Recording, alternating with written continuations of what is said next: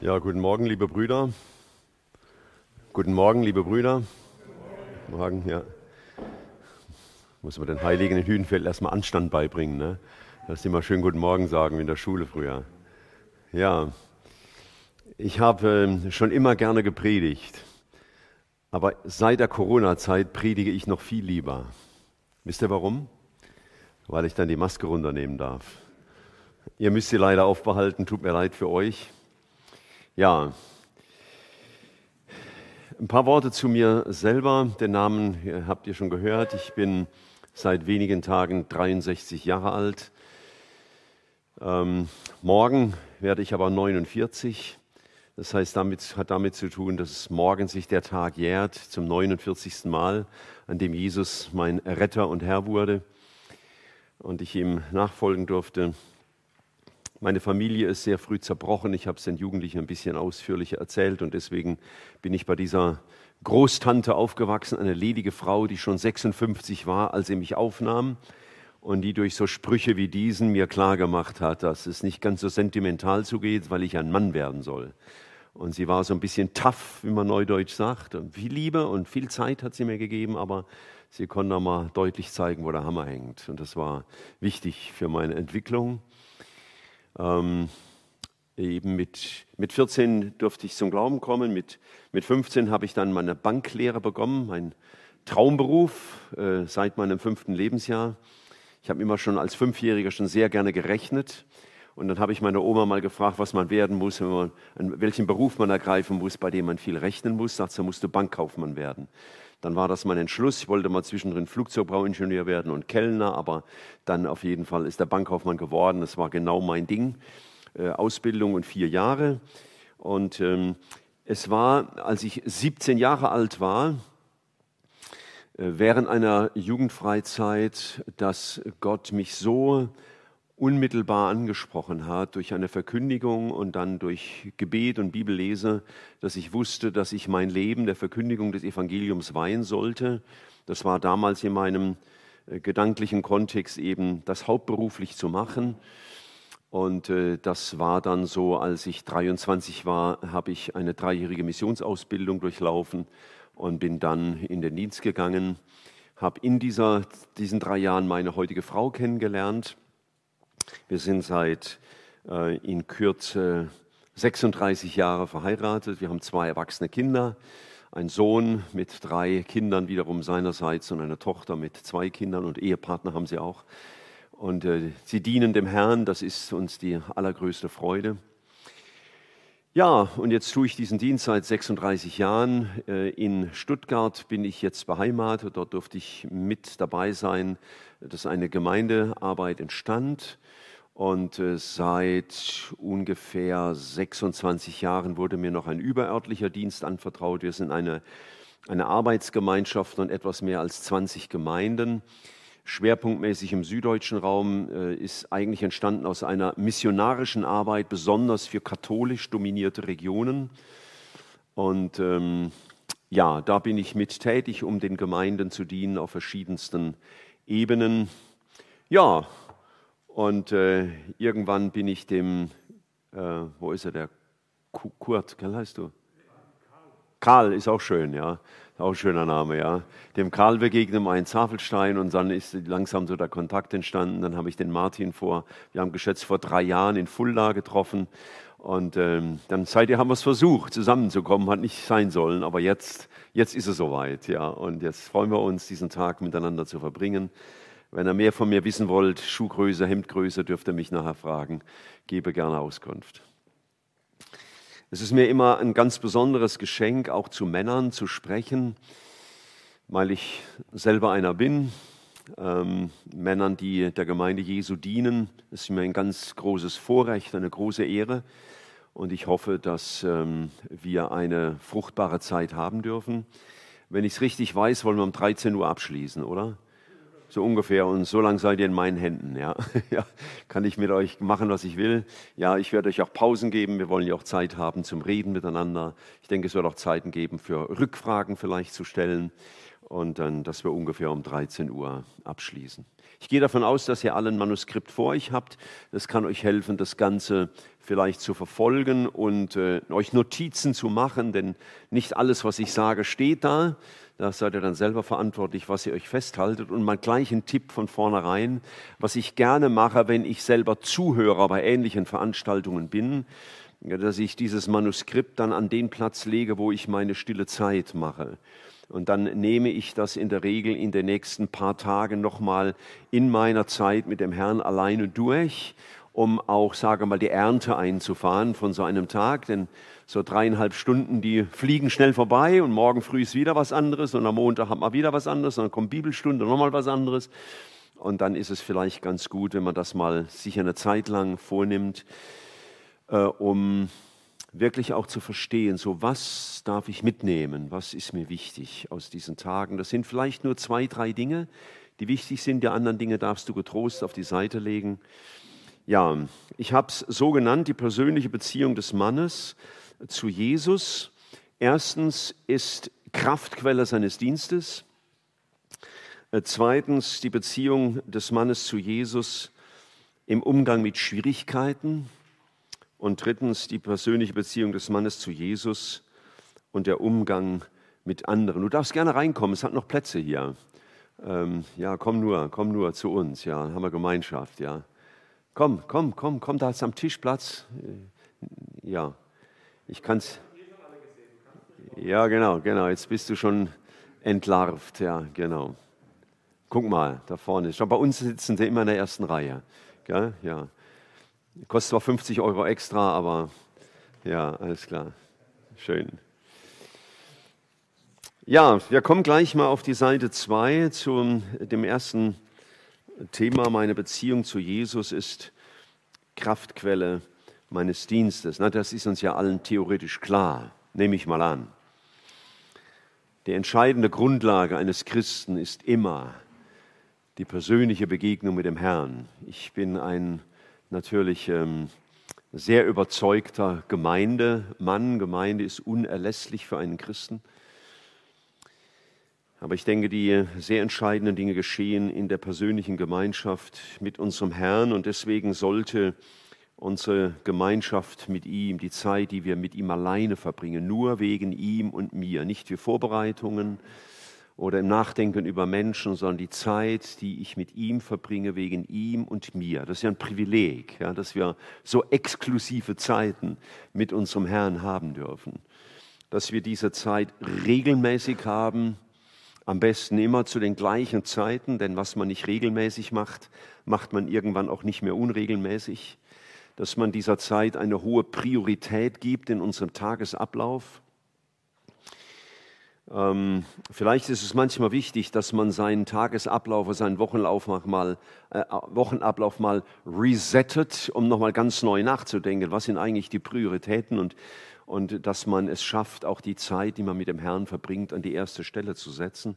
Und ein Bruder, äh, den ich gut kenne, das ist so Nachtlicht, vielleicht sind, bestimmt sind auch solche hier bei euch, äh, der hat sich jeden Tag einen Wecker gestellt, um ins Bett zu gehen der hatte sich jeden Abend verloren.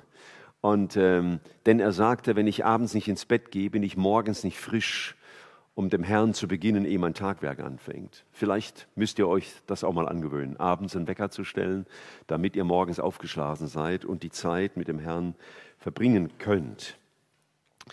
Dieser Herr in der Gemeinschaft mit ihm versetzt uns niemals in Stress. Das muss ganz klar sein, Stress kommt nicht von unserem Herrn, aber erfordert doch auch Fleiß und Opferbereitschaft, Hingabe, natürlich. Er, er schenkt uns Zeiten der Ruhe, die sind bei jedem anders geprägt, aber er fordert von uns auch Konzentration auf das Wesentliche. Und dieses Wort aus Matthäus 6,33, das wir sicher alle kennen, trachtet am ersten nach dem Reich Gottes, das will er immer wieder in unserem Leben zur Wirksamkeit bringen, damit unser Leben die richtige Ordnung hat, damit die wichtigsten Dinge zuerst kommen. Und wir brauchen, wir brauchen diese Begegnung mit unserem Herrn, Wir brauchen sie für vielerlei und ich kann heute unmöglich alles nennen, wofür das nötig ist. Aber einige Dinge, die mir besonders wichtig sind, äh, die möchte ich uns heute Morgen äh, versuchen nahezubringen. Wir brauchen die Begegnung mit dem Herrn, so habe ich es geschrieben, oder wir brauchen in der Begegnung mit dem Herrn die Besinnung auf wichtige Bausteine. Und wenn ihr mal schaut, das erste ist unsere Lebensgrundlage, das ist der Punkt A. Dann seht ihr auf Seite 3 zweitens die, der nächste Baustein, unser Lebensziel. Und schließlich auf Seite 4 auf unsere Lebensquelle und das ist natürlich Gottes Wort. Wir brauchen für brauchen in der Begegnung des Herrn oder der Herr ordnet vielleicht auch in der Begegnung mit ihm unsere Bausteine immer wieder aufs Neue. Und der erste, den ich genannt habe, ist eben unsere Lebensgrundlage. Und dazu wiederum, zu diesem Punkt, habe ich ähm, äh, drei Dinge, die ich betonen will. Erstens eine feste Sicherheit. Und das ist nicht die Selbstsicherheit.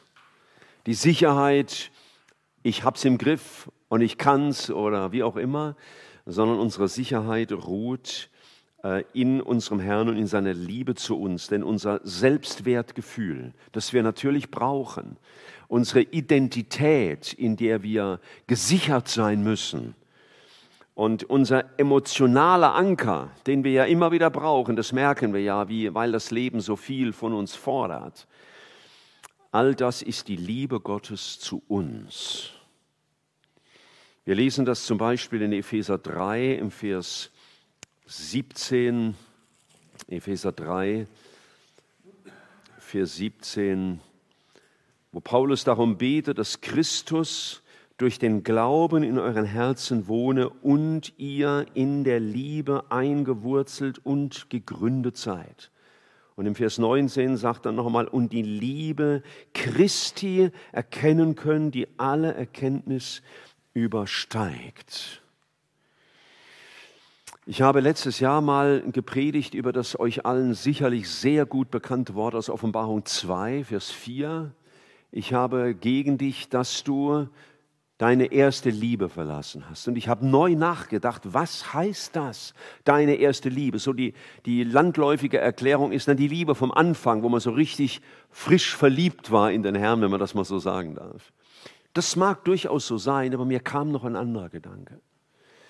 Im Nachdenken äh, über diesen Satz dachte ich an 1. Johannes 4, Vers 19. Das dürft ihr euch ruhig mal notieren, das steht nicht auf dem Skript. 1. Johannes 4, Vers 19 und da steht, wir lieben ihn, weil er uns zuerst geliebt hat.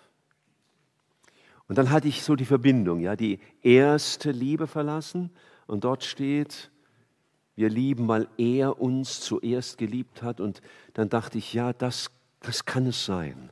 Was Johannes meinte oder der Herr meinte durch den Mund des Johannes von der ersten Liebe, das ist das Bewusstsein der Liebe Gottes zu uns. Und ich meine, wenn ich dich fragen würde, äh, weißt du, dass Gott dich liebt, dann würdest du hoffentlich ohne Viertelstunde nachdenken sofort sagen können, Amen, jawohl. Wisst ihr, da oben können wir es drin haben. Habe ich es auch. Ich kann auch predigen drüber. Ich kann ganze Bibelwochen darüber halten. Die Frage ist aber dennoch, ist es das, was mich prägt? Ist das, was mich trägt? Ist es das, was mich ausmacht? Ist es das, was mich motiviert?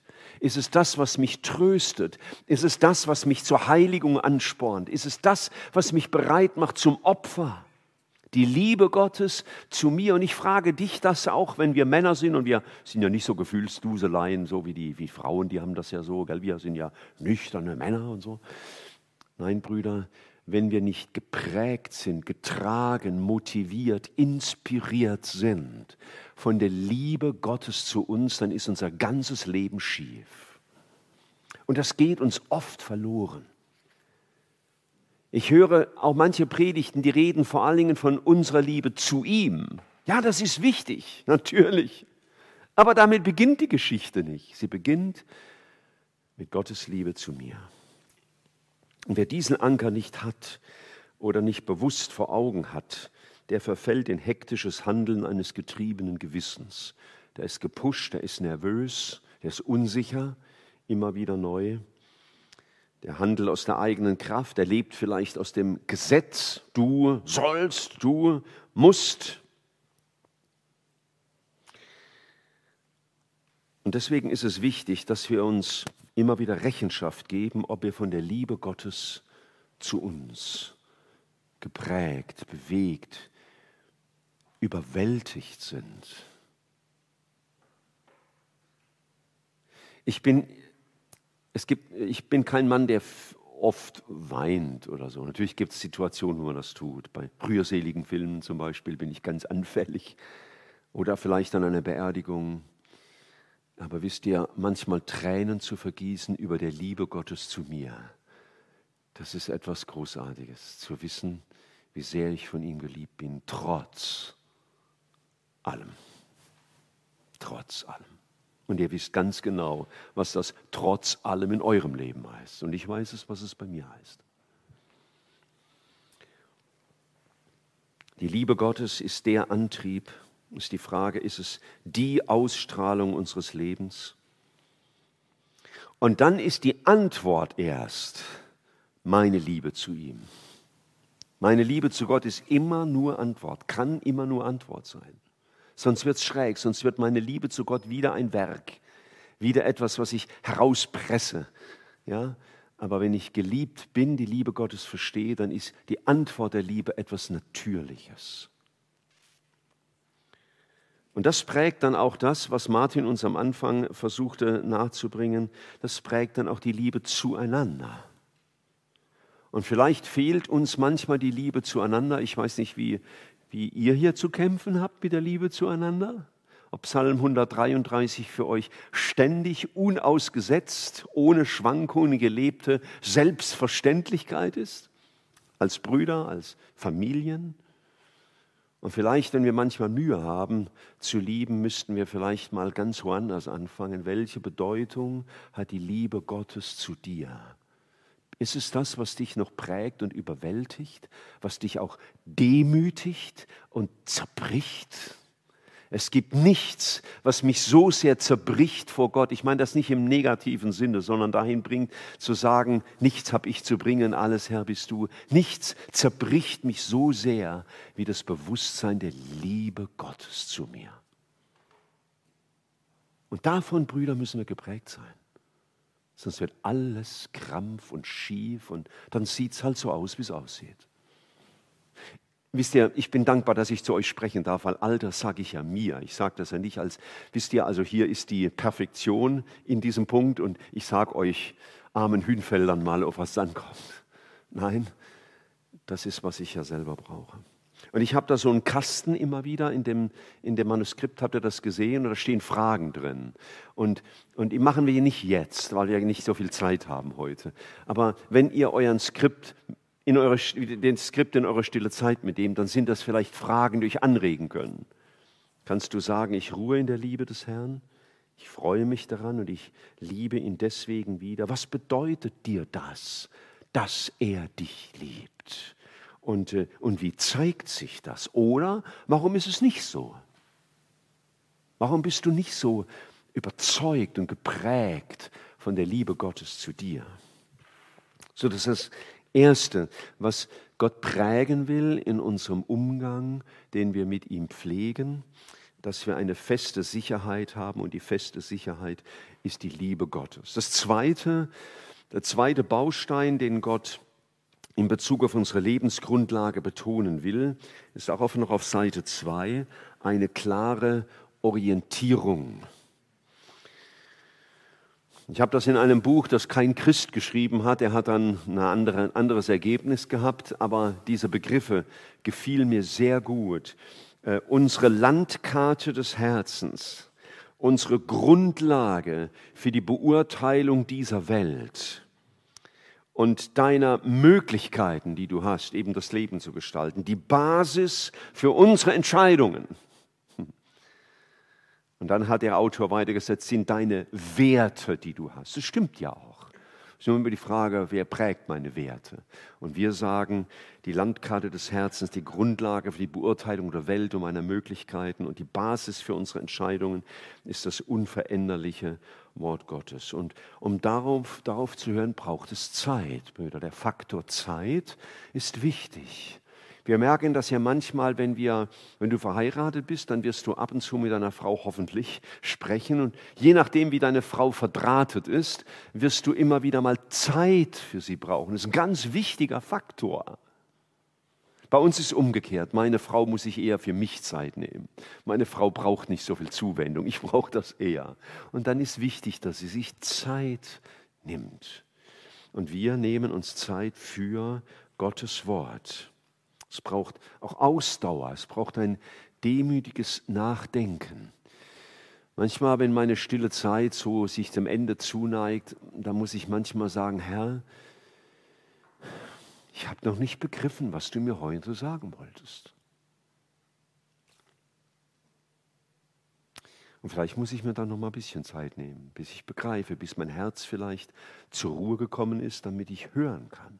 Manchmal bin ich so aufgewühlt oder so erschöpft, dass es mir schwer fällt zuzuhören, was Gott zu sagen hat, dass ich es nicht aufnehmen kann. Ich weiß nicht, wie dir das so geht. Und dann braucht es vielleicht auch manchmal einfach Zeit. Und wenn wir diese Orientierung nicht haben, dann werden wir Manager unseres Lebens. Äh, so Männer meines Alters, noch ein bisschen jünger, die wissen, es gab so eine Zeit, da gab es so Zeitplansysteme, wie der Tempus und sowas. Und das waren so ganz dicke Ringbücher. Und je dicker das Ringbuch war, desto bedeutender wirkte der Mann. Und heute haben wir diese schlanken Smartphones, ja, und da sagt man heute, je schlanker das Smartphone ist, umso bedeutender muss der Mann sein. Also die, die, die Werte ändern sich mit der Zeit. Und, und dann hat man geglaubt, mit diesen Zeitplansystemen, da, da können wir unser, unsere Zeit managen. Kommt da später nochmal drauf zurück. Aber liebe Freunde, wenn unser Leben nicht, darf ich es mal so sagen, gemanagt ist von dieser Priorität her, Zeit vor dem Herrn zu verbringen, dann kannst du noch so viel managen, du kommst am falschen Ende raus. Denn da prägt Gott Überzeugungen, denen wir leidenschaftlich verpflichtet sind. Und deswegen ist diese Zeit vor dem Herrn unerlässlich. Und ich habe wieder so ein paar Reflexionsfragen da. Die kannst du natürlich variieren, wie es dir entspricht. Kannst du sagen, ich suche und erkenne Gottes Willen und erlebe seine Führung durch sein Wort? Was bedeutet dir das, Gottes Willen zu suchen und zu erkennen? Und wie zeigt sich das? Und warum ist es vielleicht nicht so? Und äh, das dritte Fundament unserer Lebensgrundlage ist, jetzt kommen wir auf Seite 3 vermutlich schon, mein Skript ist ein klein bisschen anders wie eurer, ist eine alles überwindende Kraft. In 1. Johannes 2 ist mal die Rede von den jungen Männern, die den Bösewicht überwunden haben. Ja, die haben Kraft, die haben Power, die haben Energie. Aber das ist nicht das, was hier gemeint ist. Wer den Willen Gottes tun will, der wird einen großen Feind haben, Satan, und den bezwingst du nicht.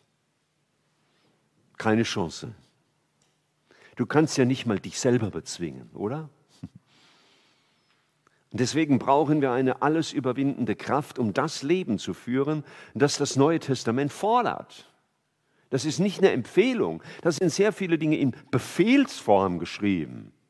Und mit all diesen Befehlen, was mache ich damit? Mich anstrengen und durchbeißen? Nein, ich komme damit zum Herrn und sage, Herr, du sagst das in deinem Wort und ich stimme mit deinem Wort überein, es ist gut, ich möchte das gerne, aber ich kann das nicht.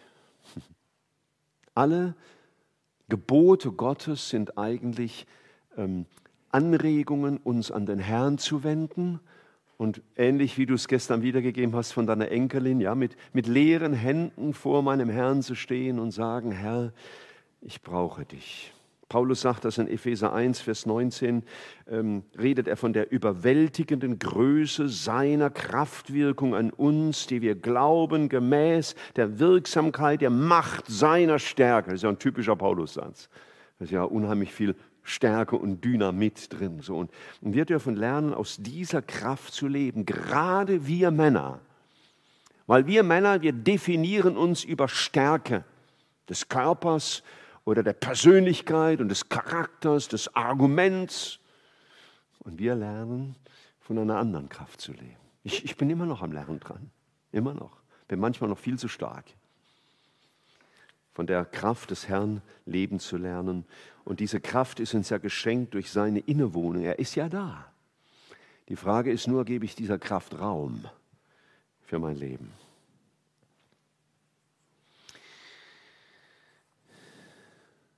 Soweit mal einige Gedanken, wenn wir, äh, wenn wir nachdenken über unsere, unsere Beziehung zum Herrn, unsere, die, unsere Kraftquelle unseres Dienstes. Das waren einige Gedanken zu unserer Lebensgrundlage. Jetzt komme ich zu Punkt B, unser Lebensziel. Ein weiterer Baustein unseres Lebens. Wir brauchen ein Ziel. Äh, ich, ihr habt die Geschichte wahrscheinlich schon in verschiedenen Varianten gehört, aber ich habe es mal gelesen, äh, auch in einem Buch. Ähm, stell dir vor, du bist auf einer Beerdigung, ja, sitzt da, leise Orgelmusik, die Leute sind da, da vorne ist die trauernde Witwe und was weiß ich, und Freunde und alle möglichen Leute sind da. Und da vorne ist der Tote aufgebahrt. Und dann gehst du nach vorne, also so eine Vorstellung, ja, gehst nach vorne, guckst in den Sarg und stellst fest, das bin ja ich. Und der Autor, der sagte, geh mal gedanklich an deine Beerdigung. Mag jetzt vielleicht ein bisschen makaber sein und für manchen vielleicht etwas beängstigend. Und dann stellt er die Frage, was möchtest du, dass die Leute, die an deiner Beerdigung sind, über dich sagen? Deine Familie. Was möchtest du, dass deine Ehefrau, und deine Kinder ehrlich sagen können an der Beerdigung? Was möchtest du, dass deine Freunde an deiner Beerdigung über dich sagen können? Deine Glaubensgeschwister, deine Arbeitskollegen und Nachbarn? Und manchmal ist es sehr wichtig, äh, gut, einmal darüber nachzudenken, was möchte ich hinterlassen, wenn mein Leben mal zu Ende geht? Was soll es geprägt haben? Was könnte auf meinem Grabstein stehen? Wilhelm Busch, also der Pfarrer, hat gesagt, er hat mal einen Grabstein gesehen, da stand drauf, Arbeit war sein Leben. Das war ein guter Grabstein wie ein Pferd, aber nicht für einen Menschen. Bei uns sollte was anderes stehen. Manchmal, wenn ich über einen Friedhof gehe und da steht auf dem, auf dem Grabstein, Christus ist mein Leben. Das ist ein schönes ähm, Vermächtnis, aber natürlich wichtig, dass das nicht nur auf dem Grabstein steht, sondern dass das in den Herzen derer zurückbleibt, mit denen wir lebten. Welches Ziel verfolge ich? Wir wollen ja gemäß dem Gleichnis von den anvertrauten Pfunden handeln, bis er wiederkommt, unser Leben einsetzen nach seinem Willen. So, wofür ist mein Leben da? Ich bin seit äh, ein paar Jahren schon dabei, mag vielleicht manchen übertrieben sein, aber seit ein paar Jahren dabei, meinen Ruhestand vorzubereiten. Wenn Gott Gnade schenkt, werde ich in einem Jahr 64 und da wollte ich wesentliche Verantwortungen abgelegt haben, um frei zu sein für das, was Gott dann mit mir vorhat. Und ich habe mir dazu ein persönliches Leitbild geschrieben. Ähm, was soll mich prägen für diese Zeit? Da gibt es ein bestimmtes Bibelwort, das für mich besondere Bedeutung hat. Der Text, mit dem mich Gott gerufen hat als 17-Jähriger und genau das will ich dann auch als 64-Jähriger leben. Natürlich mit anderen, mit, mit anders gefüllt sein natürlich wie, wie früher, aber darüber nachzudenken, was ist mir wichtig, was hat Gott mit mir vor, was sind die Prinzipien, nach denen ich leben und arbeiten will.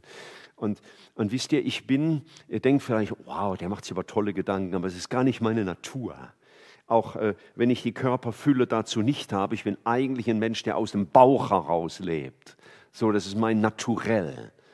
Ähm, und ich musste auch durch gesundheitliche Probleme lernen, ähm, meinem Leben ein bisschen mehr Struktur und Ordnung zu geben. Da bin ich immer noch dran. Und deswegen ist für mich wichtig, weil ich immer ein Mensch bin mit tausend Ideen, was hat Gott mit mir vor? Was will er von mir? Was sind die Schwerpunkte in meinem Leben? Wir sind ja alle im Dienst des Herrn, aber das kann für dich was anderes bedeuten wie für dich oder für mich. Und deswegen ist wichtig herauszufinden, so was ist Gottes Lebensziel denn für mich? Und leben wir nur und werden wir gelebt und werden wir verbraucht durch diese Welt oder haben wir Ziele und Werte, Prinzipien, denen wir folgen? Und unsere größte Herausforderung ist nicht, ähm, unsere, erste, unsere größte Herausforderung, komm, setz dich, ja. Setz dich bitte, sonst hört keiner mehr zu. Die gucken alle nur, bis du sitzt. Guten Morgen, ja.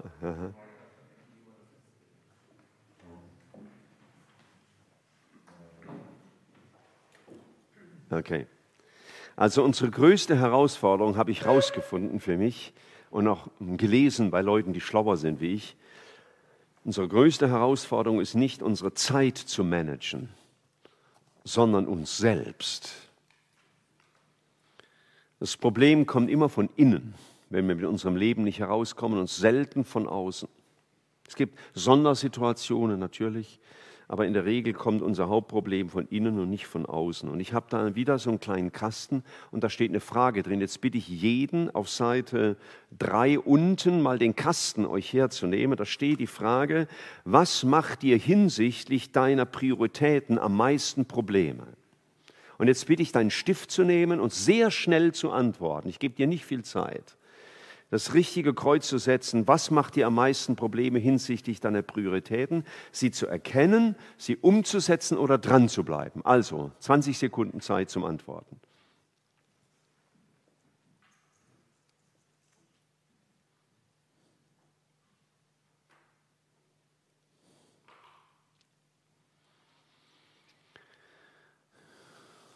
So, hast dein Kreuz gesetzt? Gut. Darf ich mal fragen, wer von euch hat das Kreuz beim ersten Begriff gesetzt? Drei. Wer hat sein Kreuz beim zweiten gesetzt, sie umzusetzen? Auch wieder fünf, sechs, sieben, schon ein bisschen mehr. Und wer hat sein Kreuz beim letzten gesetzt? Okay, ihr seid wieder in meine Falle getappt. Genau das Ergebnis habe ich mir gewünscht, weil nach meinem Dafürhalten es nicht stimmt. Unser größtes Problem ist nicht dran zu bleiben an unseren Prioritäten, sondern sie wirklich zu erkennen. Was ist Gottes Priorität für mein Leben? Was ist Gottes Ziel für mein Leben? Was sind die entscheidenden Werte meines Lebens, die Gott mir setzt? Was hat Platz in meinem Leben? Was bestimmt? Und, und da stelle ich fest, dass auch viele Gläubige keine klare Vorstellung von dem haben, was Gott von ihnen will. Und deswegen haben sie keine, keinen inneren Kompass, der unaufgebbar ist. Und dann werden sie immer wieder bestimmt von Tagesaktualitäten, von Dingen, die plötzlich an sie herantreten. Ich weiß, wovon ich spreche, weil ich eben auch ein Mensch bin, der sich schnell begeistern lässt oder äh, wenn er irgendeine Not sieht, den Reflex hat, ich muss mich darum kümmern. Das stimmt meistens gar nicht, dass ich das muss. Und deswegen ist es manchmal sehr wichtig, mal nachzudenken, was ist es eigentlich genau, was Gott von mir will, dass das festgeklopft wird, dass das mal klar wird. Und dann haben wir den Mut, auch Nein zu sagen.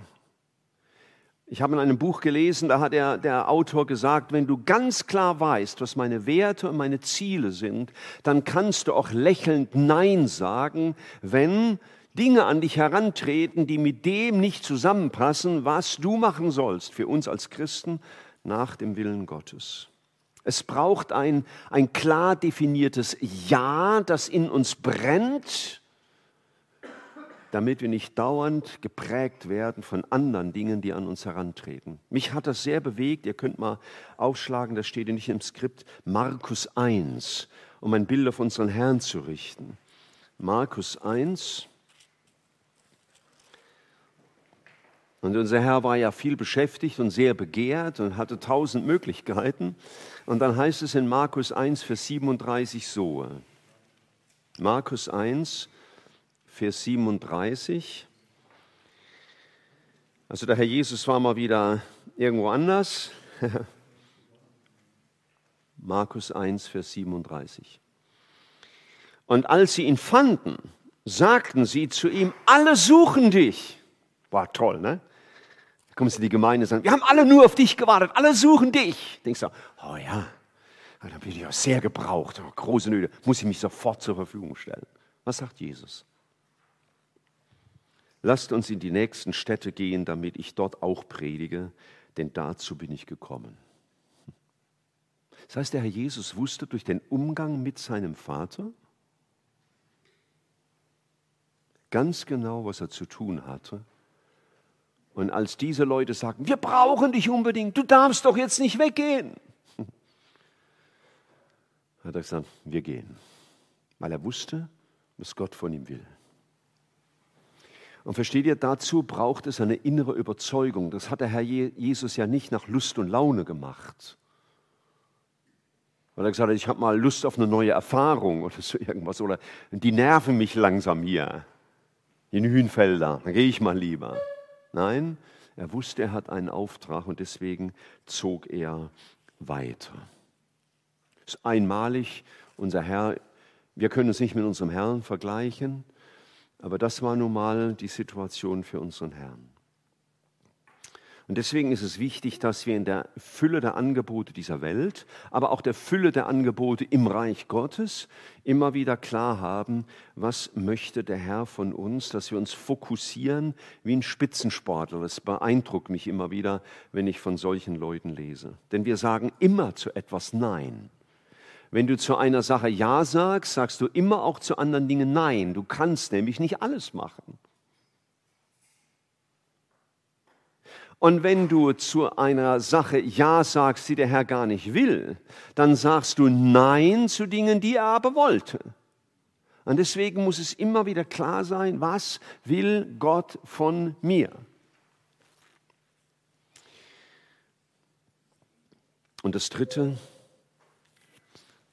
der dritte Baustein ist die Freude an Gottes Wort. Das ist jetzt vielleicht ein bisschen ähnlich wie der erste Punkt.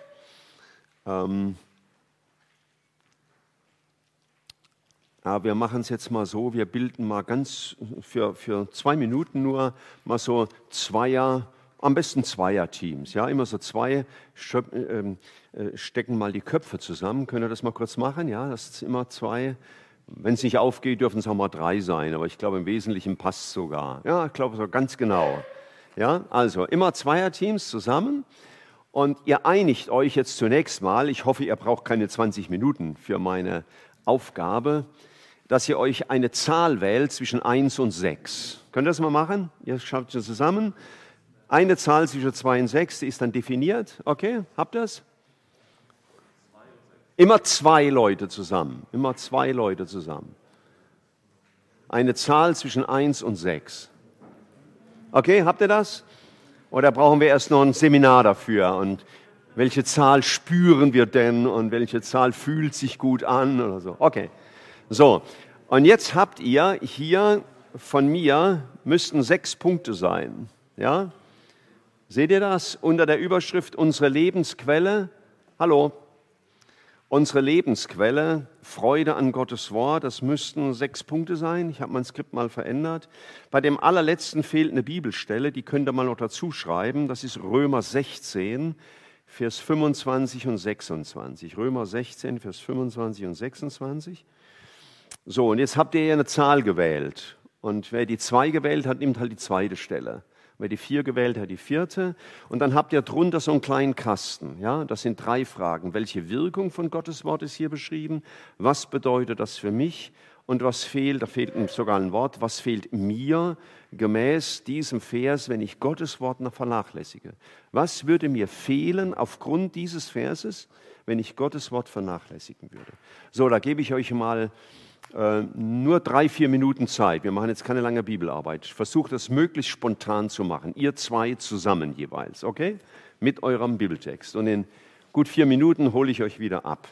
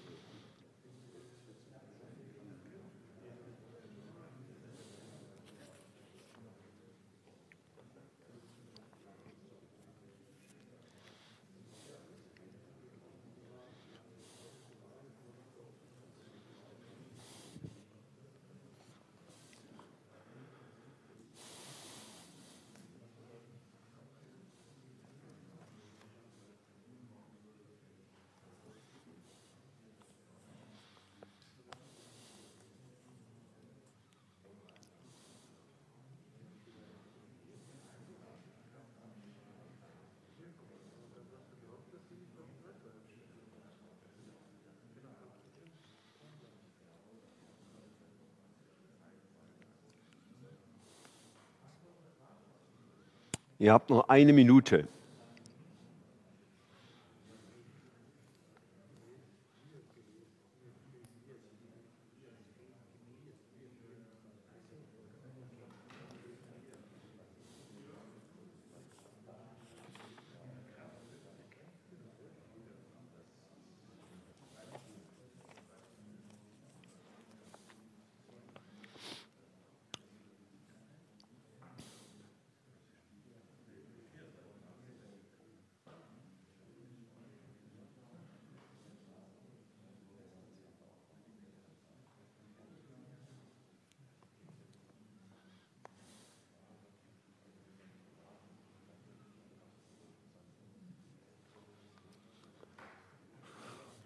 So, ihr hättet euch vielleicht noch viel zu sagen, aber das dürft ihr euch noch beim Mittagessen gemeinsam sagen. Kommen wir wieder zurück.